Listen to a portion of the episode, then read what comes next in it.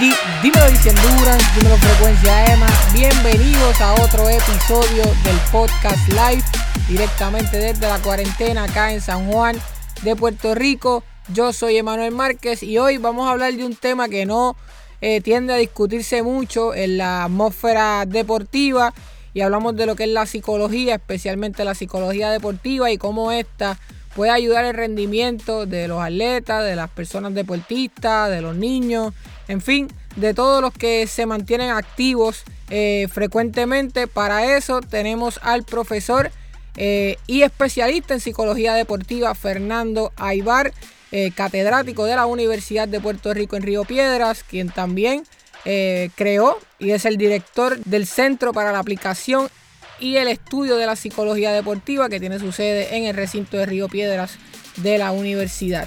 Eh, con Aybar hablamos de lo que es la psicología deportiva, quién está capacitado para ejercer como psicólogo deportivo, en qué casos es necesaria la intervención de un especialista en psicología deportiva, cómo podemos identificar problemas en niños y cómo podemos ayudarle, cuál es el rol o cuál debería ser el rol de los padres en el desarrollo de los niños. También hablamos del perfil emocional de los atletas puertorriqueños a partir de todos los retos que, hemos tenido como país, desde el huracán María, eh, la crisis sociopolítica, los temblores y ahora el coronavirus. Y contestamos algunas preguntas de nuestros oyentes en vivo durante este podcast. Si a usted le gusta lo que escuchó, por favor déjenos una valoración de 5 estrellas para poder seguir llegando a más personas. Y también visiten nuestro blog easyendurance.wordpress.com para más artículos originales, entrevistas y cobertura de eventos. Y si anda por Facebook, estamos allí también con nuestro fanpage Easy Endurance, donde está todo nuestro contenido editorial, episodios del podcast y noticias. Así que sin nada más que decir, vamos a hablar con el profesor Fernando Aybar en frecuencia Emma.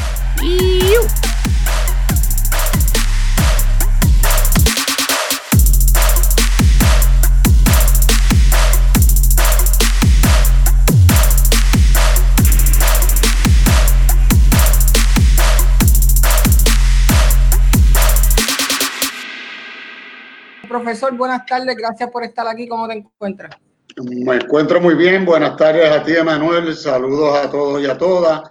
Eh, pues agradecido y, a la misma vez muy contento porque uno está viendo eh, la nueva generación produciendo cosas bien chéveres y, valiosas y saber que uno estuvo ahí en ese proceso de formación, pues hace que uno se sienta que, que, pues eh, es parte de ese producto que tú estás levantando bien, bien chévere, muy bueno.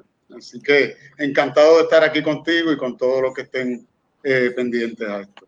Gracias, gracias por esas palabras. Profe, eh, mucha gente habla de la psicología y he, visto, eh, he visto muchos live, muchas entrevistas con psicólogos. Sin embargo, en el campo especialmente y específicamente deportivo, pues no es algo que se ve todos los días.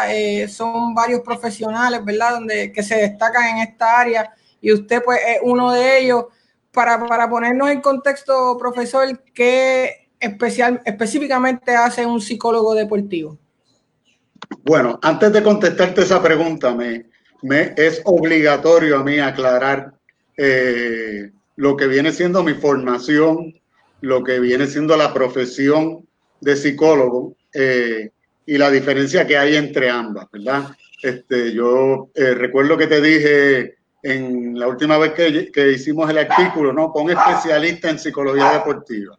Eh, y, eso es una responsabilidad profesional que yo tengo que, mantener clara, ¿no? Con todo el que me entrevista, porque si bien es cierto que mi formación académica a nivel de maestría y doctorado es en el área de psicología deportiva, la misma al haberla hecho en los Estados Unidos, ya que en Puerto Rico no hay, se hace bajo un departamento de, en ese momento se llamaba Estudios del Movimiento Humano y tenía la especialidad en psicología deportiva. Esto conlleva que cuando eh, te gradúas, tu doctorado viene siendo un doctorado en educación con concentración en el área de psicología deportiva. Para ser psicólogo en, en Puerto Rico y en Estados Unidos, usted tiene que pasar por una formación bajo un departamento de psicología. Y luego que eh, hace esa formación a nivel graduado, en muchas ocasiones eh, doctorado, usted tiene que pasar entonces un examen, una reválida, para que le den la licencia que lo autoriza a llamarse psicólogo. Esa es la licencia que te da el permiso eh, de parte del Estado para que tú te llames psicólogo. Así que el yo llamarme, eh, ¿verdad? O auto eh, nombrarme como psicólogo deportivo en términos de profesión viene siendo errado, ya que no tengo la licencia de psicólogo. Sin embargo, tengo la formación en el área de psicología deportiva. Y este hecho eh, es bien sensible, fue bien eh, sensible en los Estados Unidos mientras yo estudiaba allá. Eh, dio paso a, a una controversia entre la clase profesional de psicólogos y la clase profesional de psicólogos deportivos consultores, que fue como luego se llamaron. y de hecho hay dos asociaciones básicamente que los dividen, aunque comparten eh, muchos de ellos participan de ambas asociaciones. Y este dicho aquí en Puerto Rico lo estamos trabajando ahora. Nosotros tenemos muy buenos profesionales, psicólogos que han estado envueltos en el área del deporte. Sin embargo, su formación es en social, es en clínica, es en organizacional y no es en el área deportiva porque no existe la formación en psicología deportiva en Puerto Rico. Se pueden, a mi entender, llamar psicólogos clínicos que trabajan con deportistas, psicólogos sociales que trabajan con deportistas y equipos y, así. Pero ese título de psicólogo deportivo, si tanto yo no lo puedo utilizar, pues entonces este otro grupo de profesionales también, a mi entender, debería pues revisarlo, ¿no? Este, y esto ciertamente trae mucha confusión porque yo no tengo una formación para trabajar eh, lo que trabaja un psicólogo clínico, lo que trabaja un psicólogo social o un psicólogo organizacional. Sin embargo, algunas de las teorías de estas formaciones se utilizan en el área deportiva. Este, las que aplican a lo que es la psicología del deporte. Y ese es el caso particular de Estados Unidos, Puerto Rico, Australia estuvo igual, Inglaterra. No es el caso en América Latina, no es el caso en, España. Así que también va a variar en el, en el lugar o la región geográfica donde se desarrolla el profesional. Nada, doy, di este introducción porque créeme, perdón, Emanuel, créeme que este, el issue a mí no me interesa este, sostenerlo de quién puede, quién no puede. Eh, yo simplemente respondo a lo que fue mi formación graduada, maestría y doctorado, bachillerato en psicología, este, y, pues eh, trabajo en lo que fui formado para trabajar. No me importa cómo me llamen, yo de hecho ya estoy optando porque me digan profesor de psicología deportiva. Y ya y con eso estamos tranquilos. bien, dicho esto, voy a tu pregunta. En el área Ahora con, con, este aislamiento físico, ¿verdad? la cuarentena, primeramente llamado aislamiento social, este, sí ha habido muchas intervenciones por parte de distintos profesionales que elaboran en el área de psicología deportiva, eh, dando pues sus opiniones y en muchas ocasiones también dando lo que viene siendo un apoyo eh, necesario a nivel emocional eh, y psicológico a lo que va a enfrentar el atleta en esta situación particular. Este, Puerto Rico lo ha hecho, lo hemos hecho aquí. Yo estuve el viernes pasado con la Federación de Balonmano, dimos un, una charla taller eh, que la cogieron inclusive los, los, jugadores que están en Europa, eh, puertorriqueños, eh, y están ahora mismo en aislamiento. y también yo he tenido compañeros cubanos, latinoamericanos de distintos países los norteamericanos que han estado eh, continuamente aportando, los españoles, eh, aportando eh, en lo que es sumamente necesario, que es la información que facilite, ¿verdad?, para que los deportistas de todos los niveles y específicamente los niveles que exige el alto rendimiento puedan normalizar lo que es una situación anormal o distinta de lo que era su competencia y entrenamiento. No sé si quiere que pase a lo que es, más o menos hemos hablado, describir el programa, el proceso. Sí, eh, antes de eso, profesor, me gustaría discutir un poco que buscar este tipo de ayuda eh, psicológica siempre ha sido un poco tabú, eh, tanto para la sociedad eh, regular, ¿verdad? Cuando se habla de problemas de depresión, problemas quizás de ansiedad, este tipo de cosas que todos quizás hemos enfrentado en algún momento. Y en el, en el mundo deportivo pasa lo mismo. el atleta no necesariamente quiere buscar este tipo de ayuda o reconoce que un profesional en psicología deportiva pueda ser de ayuda para su rendimiento? Tu pregunta es muy buena. Mira, este, vamos a, retomar lo que traté de explicar inicialmente. La psicología deportiva en esencia trabaja específicamente con el área de entrenamiento y preparación mental del atleta. En otras palabras, se parte de una mirada proactiva y saludable del atleta. No se parte de una falta de salud, ¿verdad? Sabemos, tú fuiste atleta, eh, yo también sabemos que pues como muchos otros escenarios, este que es público, que es evaluado, que hay rendimiento, pues puede generar estrés, presión, ansiedad, preocupación.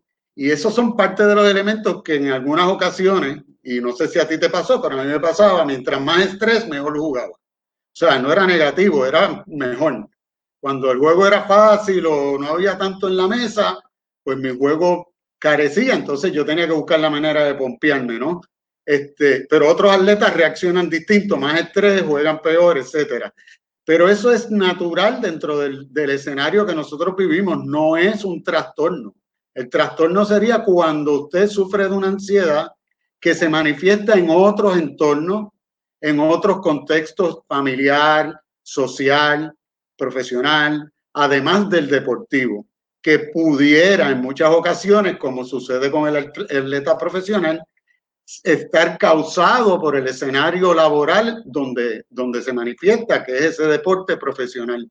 Así que últimamente han salido una serie de artículos de la necesidad del trabajo en asistencia con la salud mental de atletas profesionales, que sí le corresponde entonces no al psicólogo deportivo, le corresponde al psicólogo clínico y preferiblemente el psicólogo clínico que tiene experiencia o formación trabajando con atletas, a ese es el que le corresponde atender ese caso. A mí no me correspondería. Yo trabajo desde la perspectiva de lo que es el entrenamiento y lo que es la competencia y sus manifestaciones conductuales y de pensamiento normales, ¿verdad? Dentro de una norma de lo que conocemos, ¿verdad? Eh, me dice, tú me llamas, Emanuel, y me dice, estoy ansioso porque mañana tengo un juego. Yo no te puedo diagnosticar con un desorden.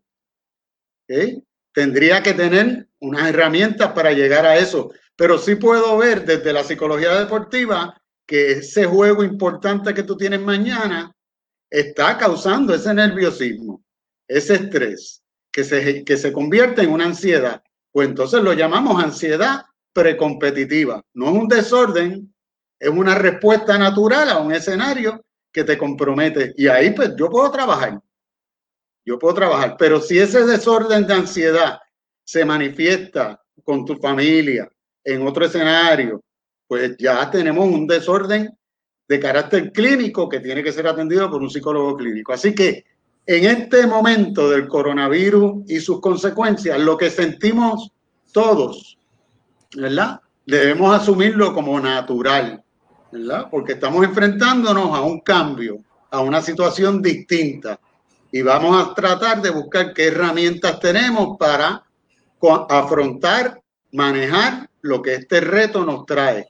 Si usted tiene de antemano ya una caracterología o unos desbalances a nivel de su salud mental, pues se le va a hacer más difícil manejarlo. Y usted entonces tendría que buscar el, soporte y apoyo de ese profesional, ese psicólogo licenciado que trabaja con específicamente esa incapacidad de manejar esta situación, ¿no?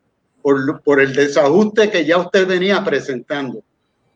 También ese profesional puede ayudar a una persona común y corriente en el momento donde se encuentra con, este, con esta situación. Así que podría ayudar a un atleta, pero desde un punto de vista no de desorden, sino del manejo de una crisis que estamos enfrentando todos, donde hay una necesidad de búsqueda de herramientas y capacidades para enfrentar la misma.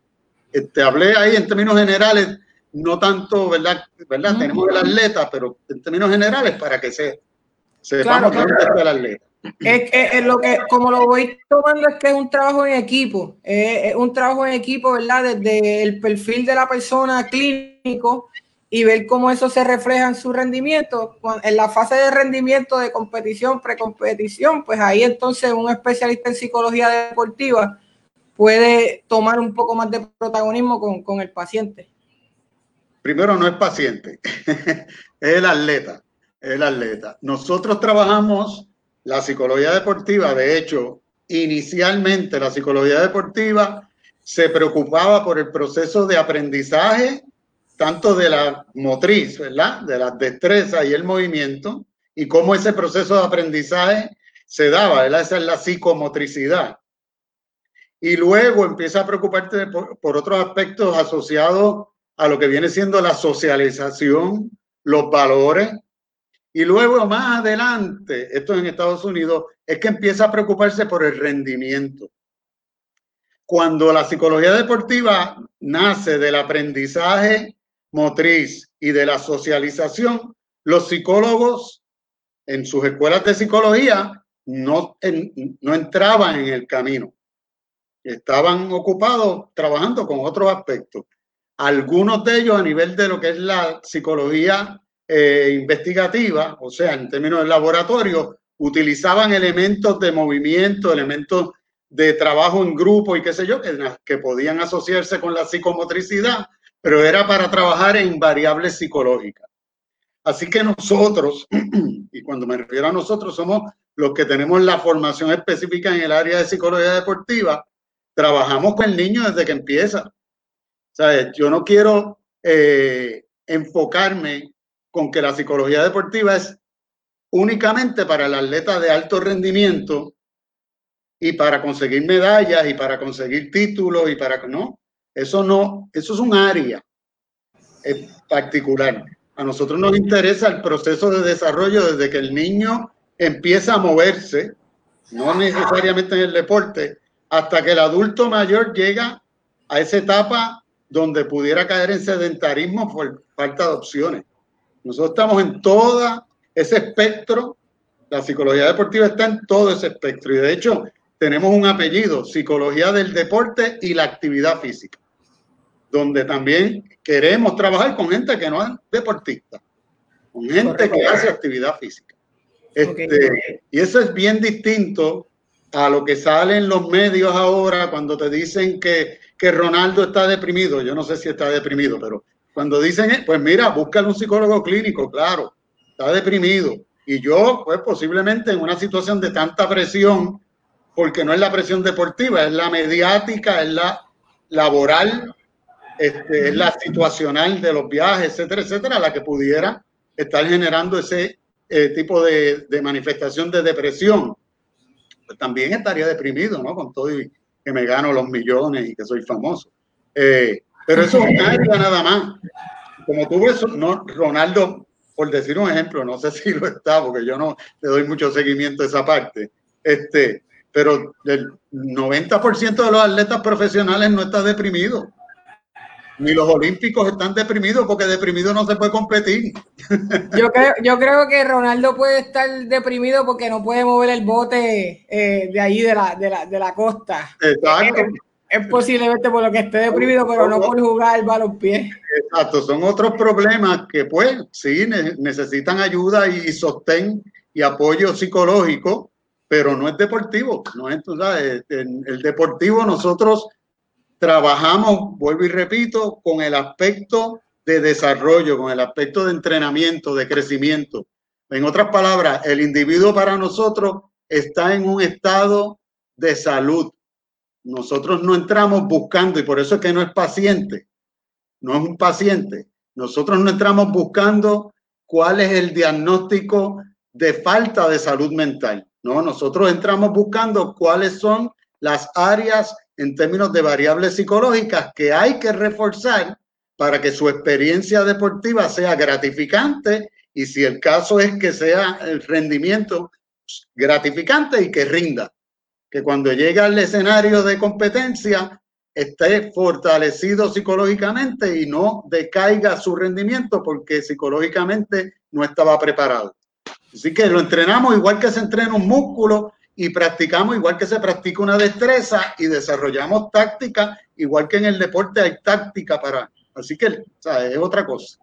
Profesor, eh, en semanas anteriores, en el primer artículo que, que saqué eh, sobre el perfil emocional del atleta puertorriqueño que, que discutimos, eh, el coronavirus no viene sino a, aumentar una carga psicológica que venimos quizás eh, enfrentando desde el 2017, eh, particularmente con el huracán María, luego la crisis sociopolítica, luego los temblores, entonces llega el coronavirus, que sin lugar a dudas el, el, atleta puertorriqueño en sí, y más el de alto rendimiento y el que tiene expectativas de representar al país, perdón, no la ha tenido fácil, no, no la ha tenido fácil. Eh, usted me comentaba que, hemos desarrollado cierta coraza en esos aspectos que, sin duda nos mantienen motivados y, con ganas de seguir. Eh, si me puede ¿verdad? discutir un poquito más sobre eso. Sí, eh, recuerdo y me dio mucho, mucha alegría este, compartir este, y, ayudar en, en, ese escrito que tú hiciste.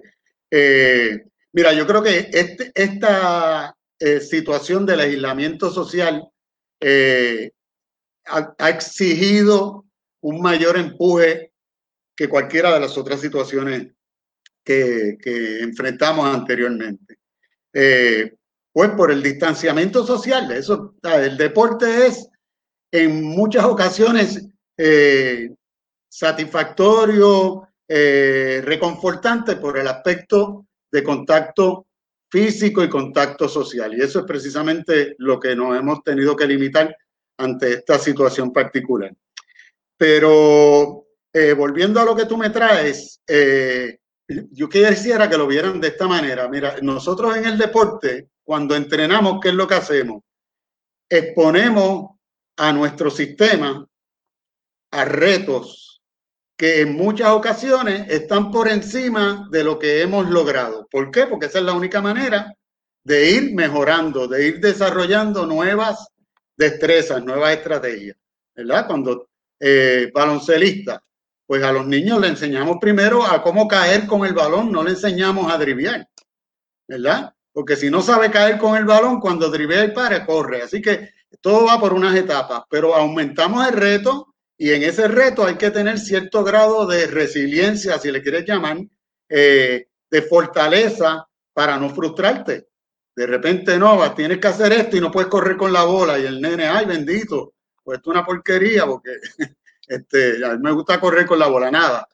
Para ponerlo en palabras simples, cada una de estas situaciones para el atleta yo creo que se le hace compatible con lo que ha sido su vida de entrenamiento y es retos, retos donde lo obligan a buscar alternativas, a afrontar la situación, no solamente en el aspecto físico, ¿verdad? Como María, que estábamos sin luz, que si la comida y toda la cuestión, no, en el aspecto mental, ¿sabes? De cómo me mantengo enfocado, de cómo me mantengo positivo, cómo me mantengo motivado.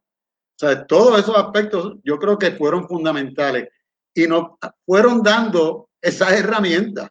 Eso es lo que nos queríamos referir cuando colaboramos contigo en el otro artículo. Eh, viene la crisis política, vienen los terremotos, viene ahora el coronavirus. Pues mira, nosotros en ese particular vamos hacia atrás y decimos, ok, estas son las herramientas que yo desarrollé. Estas son las fortalezas que yo tengo, así que de ahí podemos arrancar. Eso no quiere decir que es fácil, pero de ahí podemos arrancar. Y sí, esa coraza, como tú le llamaste ahorita, eh, a mí me parece que, que, que, sí, que la mayoría, el que trabajó en ella, porque hay gente que pues viene la crisis y ¿qué hace? Me tiro para atrás, no puedo hacer nada, esto está fuera de mi control, ay bendito, que se chave, pues ese no desarrolló nada. Igual que el que en la práctica no hace el trabajo, te mandan a correr y tú buscas la manera de correr menos. Pues mira, cuando llegue el momento de probar esa eh, capacidad cardiopulmonar, no la tienes porque no la trabajaste, así que punto. Y eso es así. Eso no es mucha ciencia. Se trabaja, se desarrolla y entonces se puede afrontar. Si no lo tienes y no lo has trabajado, te va a dar mayor dificultad. A ver, sencillo. sí, el tiempo, el tiempo se va a encargar de, de decirte si trabajaste o, o, no hiciste nada. Te vas a dar cuenta tú mismito. Sí, sí. Y, y mira, eh, le estás quitando también unos elementos bien, bien eh, eh, significativos para cualquier atleta. Y yo, ¿sabes? No me gusta únicamente irme con alto rendimiento porque tengo hijos que juegan. Este. Específicamente hay una hija que, que es una enfiebrúa del deporte. Este, y esto de no tener entrenamiento y no tener competencia, que son las dos cosas que no tienes ahora, el entrenamiento colectivo en grupo y la competencia, te, te desbalancea, porque esa es la bujía que motiva a que mi hija, que es una nena de 13 años, vaya a las prácticas, porque después hay juego, ¿sabes? Y ahora de repente, ah, tengo que practicar y no están las demás, y sola, ¿y para qué? Si no hay juego. O sea, las dos bujías grandes, que es entrenamiento y competencia, no están. Y no sabemos cuándo van a estar. Además de eso, fíjate que la vida del atleta y ya en los niveles más elevados, en la mayoría de los casos gira alrededor de ese entrenamiento y competencia. Tú comes, duermes y haces y cumples con tus otras necesidades y responsabilidades alrededor del entrenamiento y alrededor de la competencia. Ya tú sabes que tiene una competencia, tú no te vas a la playa a janguear antes, o sea, Tú vas a la playa dependiendo cuándo es que hay entrenamiento y cuándo hay competencia y así con cualquier detalle, ¿no? Al perder eso, perdemos la capacidad de manejar el tiempo y nos vamos a ver perdidos al principio, porque antes lo que regulaba mi tiempo era cuándo había práctica y cuándo había juego. Ahora, anda, eso no está, pues mi tiempo, ¿cómo yo lo regulo? Si ese era mi regulador automático por años, por años, por años. Así que te encuentras que ese es el primer reto que el, que el atleta tiene que, que, superar. Y es decir, diantre, ahora yo tengo que regular mi tiempo sin tener los estímulos que siempre tuve que me ayudaron a regularlo. ¿verdad? Inclusive, inclusive, disculpa profesor, inclusive para alguien como yo que ya no, no entrena a un nivel como el de antes, el vacío es, demasiado porque era un mecanismo, era un mecanismo que yo utilizaba para varias cosas, para llenar un día, para relajarme, para buscar eh, liberarme de otras presiones, de, otro, de otras cosas. Entonces, no lo tienes de la noche a la mañana o lo tienes en otro, en otro aspecto, porque en mi casa uno puede hacer algún tipo de verdad de, actividad, pero no todo el mundo tiene esa disposición a, al ajuste, a evolucionar y a decir esta es mi nueva realidad, déjame irme con este flow. Sí, sí, vamos al elemento de la individualidad. Hay gente que, que, que inclusive salió disparado y empezó a, hacer ejercicio, yo, yo, te diría que de más, ¿verdad? Pues porque quería compensar y no quería perder lo que había ganado cuando abrieran. Pues esa persona, estoy seguro, ese atleta o ese individuo, estoy seguro que ya en esta etapa, a los cuarenta y pico de días o cincuenta, yo no sé, pues ya está reflexionando y diciendo, espérate, bájale cuatro, bájale cuatro porque me fui, que, que, esto no lo aguanta nadie. Y ese es un individuo en particular, ese no soy yo. Te puedo decir que ese no soy yo. Yo estoy en el camino ese donde me quedo mirando y, y evalúo y entonces después arranco pero yo conozco personas que arrancan que eso es como si fuera 100 metros. Eh, y pues ahí tienen lo que es la, la, la, individualidad, ¿no? Cada, cada individuo en su, en su fortaleza y sus características, ¿verdad? Eh. Definitivo, definitivo. Profesor, hablando en un tema que, que, me gustaría profundizar, la psicología deportiva en los niños, que ahorita la, la mencionó y me imagino que hay varios padres que quizás están viendo esto y que necesitan un poco de luz y de, y de herramientas también. Eh, eh, ¿cómo, ¿cuál es el approach para, en la psicología deportiva en niños, quizás en edades, qué sé yo, 8 a, a 12 años, que, que, aunque ¿verdad? ya tienen un nivel de madurez quizás bastante alto, quizás no puedan verbalizar emociones de la manera más clara, ¿verdad? ¿Cómo, cómo, cómo la, psicología deportiva entra en, ese tipo de población? Bueno, en primer lugar, se parte de la premisa de que esta actividad tiene un alto potencial de contribuir positivamente en el desarrollo del niño. Y por eso es que este crecimiento que hemos visto con los años, este, ¿verdad? Yo tengo 57 años y te puedo decir que el crecimiento del deporte infantil y juvenil ha sido exponencial, ¿verdad? En mi época no había clubes, no había eso. Eh, tú jugabas guerrilla o jugabas del equipo que representaba a tu pueblo y se acabó. Pero está ahora mismo pues es exponencial, hay clubes y clases de todo, ¿no? Y es porque se reconoce que hay un, un, un atributo en el deporte que posibilita, si se hace bien, el crecimiento y desarrollo del niño, porque no todos entran allí para ser profesionales o los papás están en esa, sino la mayoría te va a decir, no, yo quiero que socialice, yo quiero, Así que, de antemano, ¿cuál es nuestro rol? Lo primero, garantizar que esos objetivos de desarrollo positivo se cumplen. Y una de las formas en que a veces no se cumplen es con el exceso de presión en la competencia y el enfoque desmedido en ganar. Tú me dices 8 a 12 años, mira, esto no es ganar. Tú pusiste a tu nene aquí, a tu nena, para que se desarrolle. Y no para que se desarrolle solamente deportivamente, sino como ser humano. A eso fue a lo que tú apostaste. Y apostaste a salud física y salud mental. Pues de ahí partimos ya en la psicología deportiva. Miramos el sistema, cómo es el club, cómo son los coaches, cómo son los padres. Y entonces se hacen recomendaciones para que todo ese sistema esté en armonía en beneficio del desarrollo del niño. ¿Okay? y yo sé que usted, usted escribió un libro eh, relacionado a esto también, de, de cómo ser padre de, de un niño atleta eh, o deportista, que también me interesa, profe, si puede incluir en lo que va a hablar ahora, eh, ¿qué, ¿qué tipo de rol es el que debería tener el padre? Porque muchas veces el padre quiere ser entrenador, quiere ser manager, quiere ser maestro, quiere ser muchas cosas, y yo como maestro lo, lo, lo veía entonces no hay espacio para que nadie haga su trabajo. El entrenador no puede hacer su trabajo. Si usted está como psicólogo deportivo, tampoco lo va a poder hacer. Eh, nadie, nadie se bloquea de una forma tremenda porque el padre piensa que está ayudando a su hijo. Él, está convencido de que lo que él está haciendo está correcto hasta varios años después que, que, se, que el hijo no quiere saber nada de deporte y dice, wow, gran parte de esto es sin duda responsabilidad mía. Sí, sí. Mira, junto con este crecimiento que ha habido en el deporte infantil y juvenil, ha habido también el aumento significativo de la participación de los padres en ese deporte. Me explico. Antes estas ligas funcionaban con un voluntario, con un entrenador, con un maestro de educación física que se comprometía a desarrollar un equipo o un torneo, lo que sea.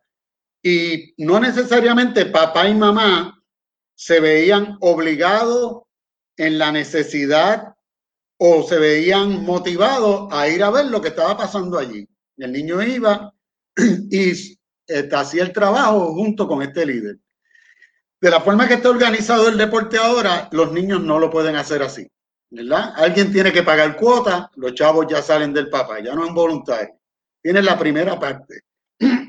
Lo segundo, los clubes ya no quedan en todos los barrios eh, o, ese líder comunitario no está en todos los barrios, no, el club queda a media hora, 20 minutos, o el que tú quieres tener al nene queda en tal sitio por tal coach. Así que los papás están metidos en el deporte infantil y juvenil como debieran haber estado metidos en la escuela, Para que la escuela le cierra los portones y no los deja entrar. Pero aquí no le cierran los portones, entran y están allí. Así que es fundamental que los padres se eduquen y sepan específicamente, yendo a la pregunta que tú me dijiste, cuál es su rol. ¿Cuál es el rol? Y el rol es bien sencillo. Usted es padre, madre, ¿verdad? Pues su rol es ser padre y ser madre. Ese es su rol. Mire qué sencillo. Claro, ser padre y ser madre en cualquier situación, y créeme que te lo digo, no es fácil. No hay un libro, no hay un manual, es un reto donde uno todos los días tiene que estar buscando la manera de mejorarse y hacer las cosas de forma constructiva para el bienestar de, sus propios hijos. Así que el deporte no es la excepción. Claro, el deporte entonces le añade, y ahí es donde los papás eh, pueden estar este, equivocándose, le añade un valor, le añade un valor en términos de esas emociones que se viven allí. Emociones por el orgullo de ver a tus hijos haciendo algo. Emociones por ver a tu hijo sufriendo porque no puede hacer algo. Emociones por ver a tu hijo desempeñarse de una forma que tú nunca lo habías visto. O sea, hay un montón de emociones envueltas. Y ahí que el papá tiene que educarse. Ok, estas son las emociones cómo yo las reconozco, para qué esta emoción me está señalando, ¿verdad? Que me sienta de esta manera y cómo yo no voy a permitir que esta emoción me cambie mi rol de papá y entonces me convierta en entrenador, en árbitro, me convierta en, en guardaespaldas de mi hijo o mi hija, ¿sabes? porque también lo tienes así, donde no los dejan arriesgarse, no los dejan este, tanto el tiempo buscando la forma de que no pierdan, ¿verdad? Tienes todo eso. Eh, así que el rol del padre es saber que el entrenador es el que está encargado del show allá adentro, que el niño es el, el principal actor en ese show y que nosotros lo que somos somos apoyo. Apoyo. ¿Y qué hacer apoyo? Pues la parte económica, la parte de velar que, que se alimenten correctamente, ayudarlos a que organicen su tiempo, ¿verdad? Y llevarlo, y llevarlo a la práctica y, a los juegos. Escucharlos cuando te están frustrados, darles lo que se llama amor incondicional, en otras palabras, pizza si ganas y pizza si pierdes, no es solamente pizza cuando ganas. Oye, oye, tú sabes que yo a veces comía mejor cuando perdía, así que felicidades a mi, a mi mamá que hizo un buen trabajo.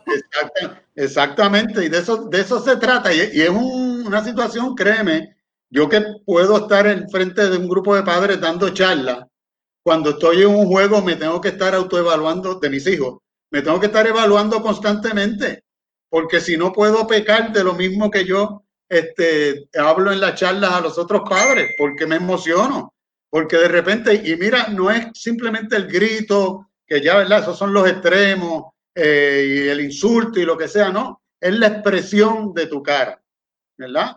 Yo tengo mi hija pequeña, me mira y me dice, ¿tú estás molesto? Y yo, ¿por qué? Dice, por la cara que tiene. Y yo, eh, adiantre. Y sí, me molestó el juego, pero se supone que yo no esté molesto porque perdió, ¿verdad? Sin embargo, sí estoy molesto y aunque no se lo digo, mi cara es de estoy molesto. Así que, que no es que uno eh, conscientemente está dando unos mensajes, sino que al revés, inconscientemente como no te preocupas por mirarte qué es lo que está pasando, le estás enviando un mensaje a tus hijos de que, oye, papi me quiere cuando gano, papi no, papi se pone furioso cuando pierdo, ¿sabes? Pues cuando es que, cuando es que yo voy a tener amor de papi, pues cuando gane, ¿sabes?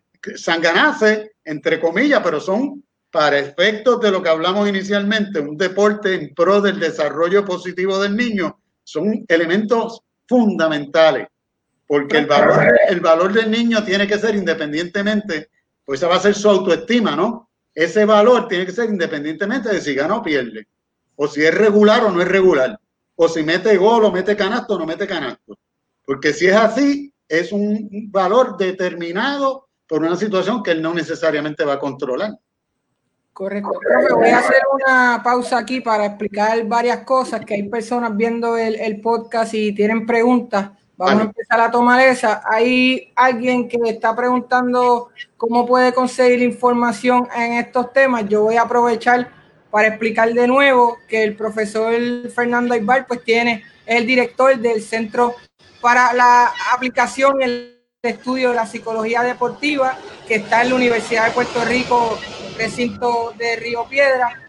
Eh, ahí se ofrecen talleres, eh, hay todo tipo de adiestramiento para entrenadores, profesionales de, la salud, eh, ya sea de eh, nutricionistas, coaches, maestros, El profesor, lo pueden conseguir en Facebook, ¿verdad, profesor? Sí, en la página de Facebook del Centro para la Aplicación y Estudio de la Psicología Deportiva.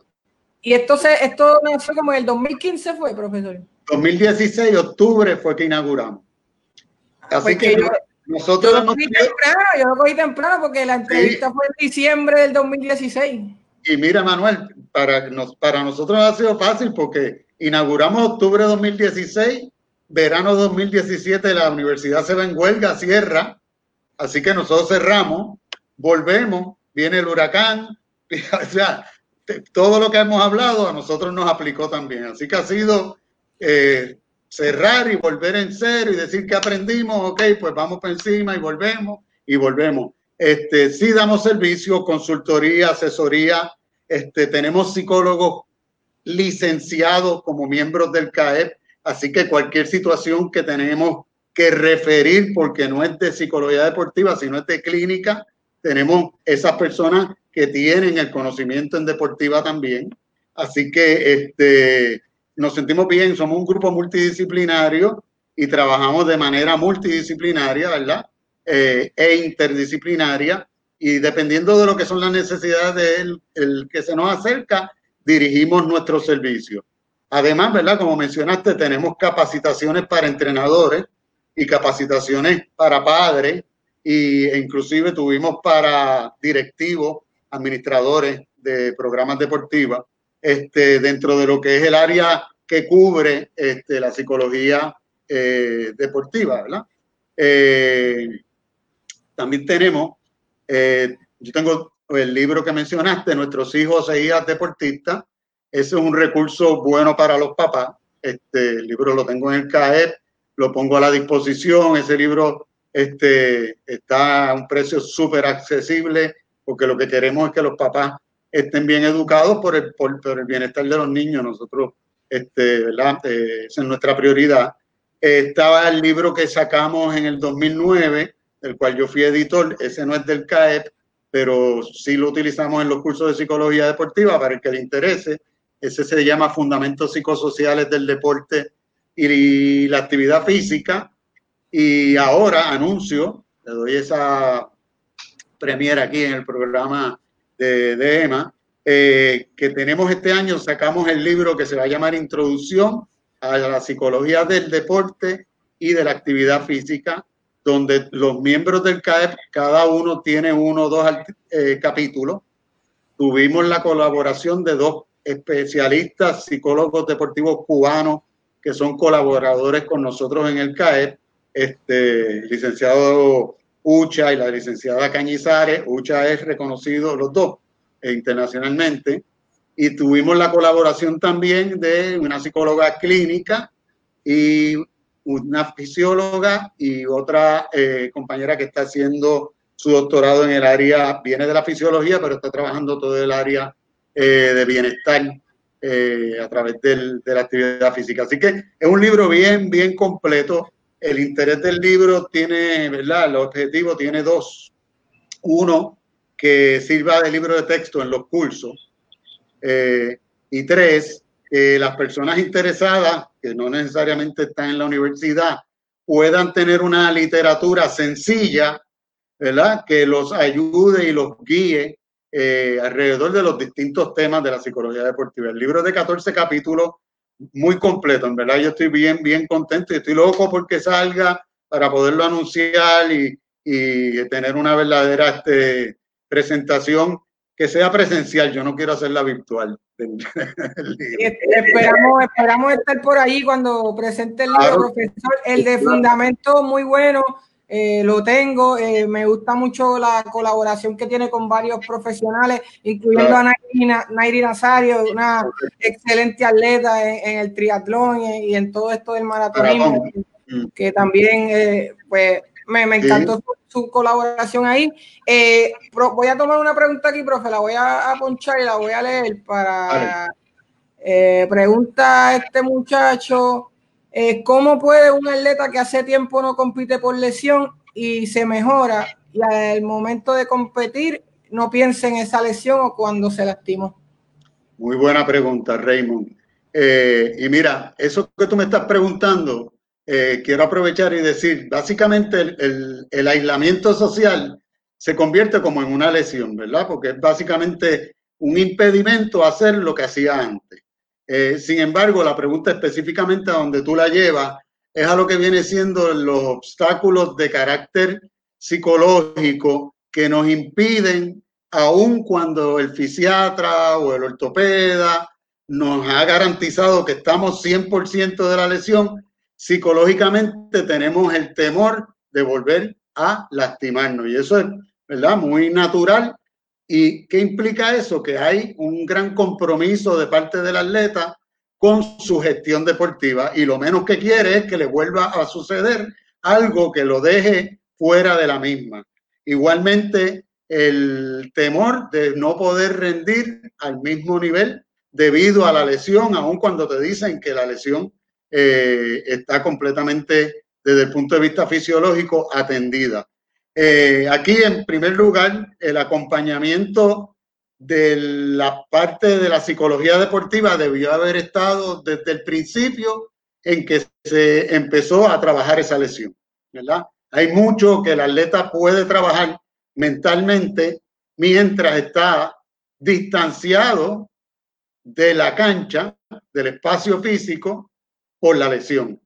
Y ese es el aspecto mental, ¿verdad? Aquí entra todo lo que es la imaginería, el trabajo de uno vivir el entrenamiento, vivir la destreza, vivir la práctica o vivir eh, la competencia a través de una recreación mental de la misma, con el beneficio de que la puedes parar en el momento en que no te gusta y cambiarla y cambiar el, el resultado o la acción. También está el elemento de utilizar material audiovisual para tú instruirte teóricamente en tu área deportiva, lo cual fortalece ese sentido de competencia, o sea, de sentirte competente y a la misma vez sentirte capaz, eh, que se ve mermado cuando estás sentado por lesión. Este, así que mentalmente hay unos elementos que se trabajan desde antes siento que la pregunta, Raymond, me la haces no habiendo trabajado esos elementos y que ahora pues ya podrías haber entrado. Eh, pues mira, tienes que fortalecer ese aspecto mental porque eh, básicamente eh, es el que te va a, guiar, es el motor que va a decirle a tu cuerpo, tú puedes. Y así que tenés con la fortaleza mental. Imaginería, un trabajo directo en objetivos específicos y balanceados que puedas cumplir objetivamente y que sean realistas y que te sirvan de reafirmación de que ya estás bien, no quererlo hacer todo de cantazo, sino lo que puedes y debes ir haciendo. Esos van a ir fortaleciendo ese sentido de control por parte tuya, porque tú dices, contra, yo me propuse hacer X distancia y lo hice. Pues caramba, qué bueno, me siento bien Ahora, próximo reto, X otra distancia, hablando de distancia, ¿no? Eh, cada deporte tiene sus particularidades. Eh, yo, voy, a añadir que, disculpa profesor, yo, yo voy a añadir que, que, me parece bien interesante lo que usted menciona de reforzar esa parte teórica del deporte. Yo soy de los que creo que esto es una gran oportunidad para educarnos en muchos factores eh, eh, pero incluyendo tu deporte. Yo siempre he criticado gente que son bien talentosos en su deporte y no conocen la historia de su deporte, no conocen los exponentes, no conocen las competiciones, no tienen ningún tipo de marco, referencia eh, histórica de su deporte, lo cual mejoraría mucho más su rendimiento. ¿Por qué? Porque le daría demasiadas herramientas, quizás más psicológicas que físicas, de dónde, ¿verdad? Eh, tomar fuerza y de entender lo que le está pasando en muchos casos. Claro, claro. Yo estoy 100% de acuerdo contigo, Emanuel, y eso no se refuerza porque los entrenadores en su mayoría todavía piensan que el tiempo es para técnico, táctico y físico. No tenemos tiempo para la parte mental y donde tú la estás llevando, que es un, yo estoy 100% de acuerdo contigo, menos aún, parte histórica, parte social. El coach te va a decir, pero ¿para qué necesita este muchacho eso? Y pues correctos, eh, el, entrenador no lo sabe, así que hay que educarlo también y decirle, mira, de ahí salen las bases que refuerzan lo que van a ser toma de decisiones y conducta fundamentadas en experiencias y desarrollo de otros. Ese es el, vacío de no saber la historia, es que la repiten los errores. Eso es la frase famosa que hay por ahí, que no conoce su historia, este, está destinado a cometer los mismos errores. Pero los entrenadores no le ven aún todavía la, la, importancia a ellos. Y como tú bien señalas, oye, vamos a aprovechar el aislamiento y el COVID y a meterle mano a eso. Demasiada literatura hay en línea como para que te encuentres sin nada que buscar o ver, porque mira que hay, ¿verdad? Pasarías días enteros diciendo, wow, yo no sabía esto, oye, mire esto otro, porque esto está lleno ahora mismo. No puedes decir que no hay acceso, hay virtualmente, digo, al que tiene el acceso virtual, disculpa, porque no todo el mundo lo tiene. Claro, claro, además, de, además del documental de Michael Jordan, de Last Dance, eso está súper bueno y todo esto, pero hay que buscar un poquito más esto, la literatura no tiene sustituto en, en, ese, ¿verdad? En ese renglón. Profesor, hablando de los entrenadores, ya en esta parte final, eh, me gustaría dividir la pregunta en dos fases. La primera es su experiencia si hay un número en por ciento de, de, cuánto impacto puede tener el área mental en el rendimiento del atleta, ya sea en la fase competitiva o en la de preparación. Y por qué entrenadores como Julio Toro, que recuerdo que lo conversamos en aquella, en aquella entrevista, que tienen una facilidad con la parte psíquica, mental, que saben cómo apretar los botones, ¿verdad? Eh, psicológicos de cada, de cada atleta, eh, de proveer metáforas, de proveerle analogías que son bien útiles y que lo saca mentalmente de, ese enfoque de la cancha y los pone en otra, en otra eh, diría yo, atmósfera realmente. ¿Por, qué, ¿Por qué este tipo de entrenadores es tan efectivo? Bueno, yo quiero contestarte la pregunta primero extrayendo lo siguiente. Todos tenemos en nuestro equipaje eh, fortalezas y áreas a mejorar, tanto física como técnica, como tácticas, como mentales. Hay atletas que físicamente son superdotados y eso les permite un nivel de rendimiento tremendo, exitoso sin embargo, en el área técnica, pues no están dotados. Hay que esforzarse más, tiene que trabajar más. Y así vamos con los entrenadores. Hay entrenadores que técnicamente son, este, pues, uno eh, eruditos y tácticamente son eh, casi como coroneles de ejército, saben, jugadores de ajedrez. Y mentalmente quizás, pues no necesariamente tienen el conocimiento. Y hay entrenadores que en ese equipaje, como Julio Toro, traía mucho de vamos a bregarle el aspecto mental. Y junto con el aspecto mental, el aspecto táctico. Y no te puedo decir porque Julio nunca, ¿verdad? Me coachó eh, en el aspecto técnico, pero sí estoy seguro que su fuerte no era el físico. Lo trabajaba, lo entendía, pero no se eh, destacaba por el aspecto físico sus equipos, aunque sí lo trabajaba, no estoy diciendo que no. Se destacaba porque su equipaje, lo, donde fuerte eh, se veía reflejado era en manejar la parte psicológica de los atletas y esa parte eh, táctica. Eh, yo, nosotros desde el CAEP entendemos que los entrenadores deben entender que el deporte tiene cuatro patas como una mesa. Y yo doy esta analogía en la mesa de domino. Entonces imagínese usted la mesa de domino en la playa. Esa que se llevó de plástico que se le quitan y se le ponen las patas. Y llegó a la playa y la mesa es de cuatro patas como esas que conocemos. Y llevó la pata física. Muy bien, se la puso. Llevó la pata técnica y se la puso y llevó la pata táctica y se la puso. Físico, técnico y táctico. Y cuando fue a mirar se le había quedado la cuarta pata. Esa cuarta pata es la parte mental. Las cuatro patas, 25% del peso lo asimilan. Al no estar esa otra pata, ese 100% se tiene que dividir. ¿Qué pasa? Te sentaste a jugar domino porque sabemos esa mesa con tres patas se queda parada. Todavía no se escocota. ¿Hasta qué? Hasta que vino uno de los que está en la esquina donde estaba el área mental, que no la trajiste y se recostó. Y cuando se recostó, ¿qué pasó? La mesa se cayó, los dominos volaron para arriba. Pues así pasa en el deporte. Los entrenadores, hasta que no vuelan canto en la mesa, no se dan cuenta de que tienen que poner la pata mental. ¿Por qué? Porque han podido jugar todo el tiempo con el físico, con el técnico y con el táctico.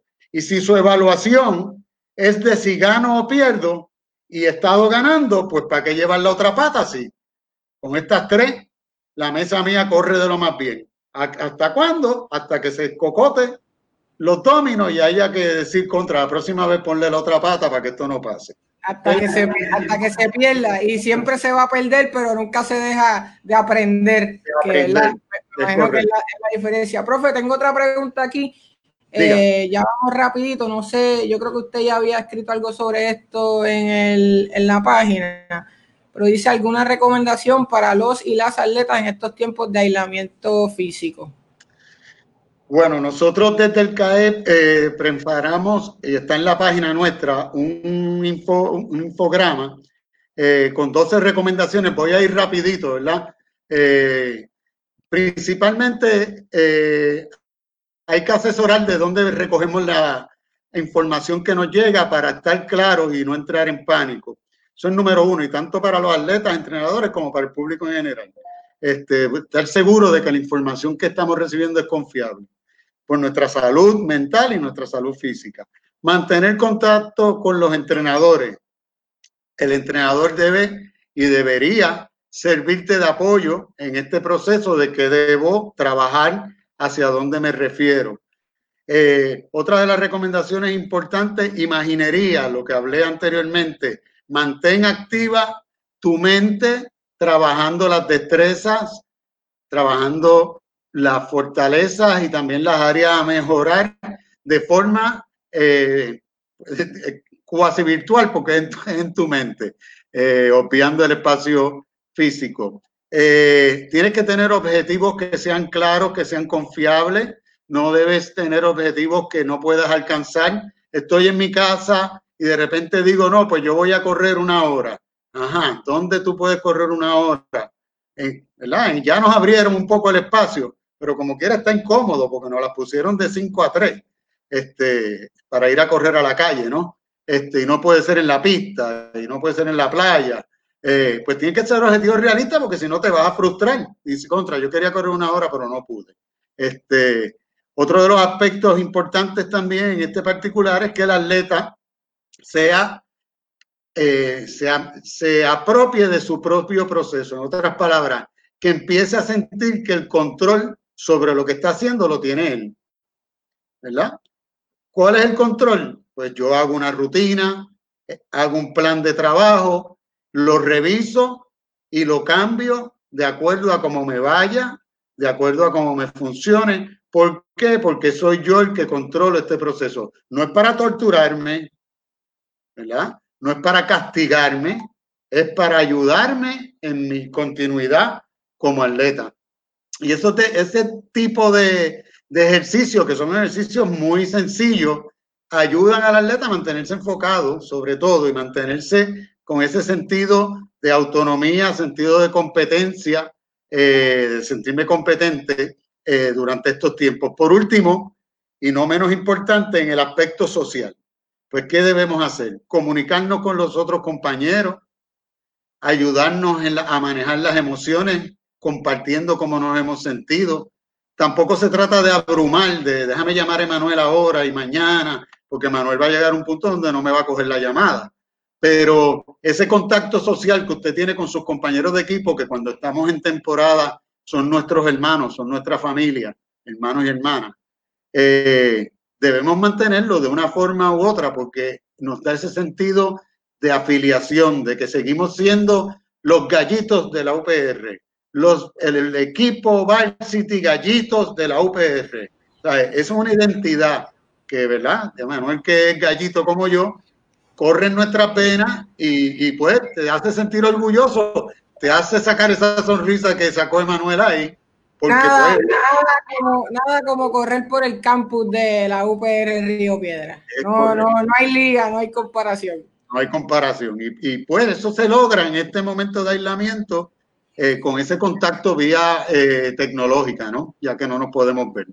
Profe, eh, si tiene tiempo, me gustaría añadir una, una, pregunta más del compañero Edwin Feliciano. Esto que está, que está. Va, va, más o menos por esa línea de el sentido, el sentido de pertenencia y lo de ¿verdad? ser parte de un equipo. Dice cómo se prepara mentalmente a un atleta para el regreso a la competencia tras sufrir el coronavirus Claro está, si ese fuera el caso. También cómo se trabaja la dinámica de grupo ante la posibilidad de un contagio. Me parece una pregunta bastante buena. Seguro que sí. En primer lugar, saludos y cariños a Edwin, a su hermosa familia y eh, espero que le esté yendo bien en todos los roles, incluyendo ese rol de padre. Estoy seguro que un excelente padre. Y la, pauta, la pauta se la vamos a cobrar vía PayPal. Seguro que sí. Mira, Edwin, eh, la primera pregunta tendríamos que plantearnos varios escenarios, ¿verdad? Está el atleta que se eh, contagia con el coronavirus, pero no tiene síntomas. Es asintomático, eh, se lo descubren eh, porque sí pudo hacer una prueba, pero es asintomático. Esta persona lo que tiene que garantizar en su regreso es que ya no es, sí, él sea un foco de infección. Si eso se fuese a dar, porque yo veo en primer lugar que estamos lejos todavía de las reuniones y el trabajo de entrenamiento eh, en términos de equipos y grupos deportivos. Estamos todavía un tanto lejos.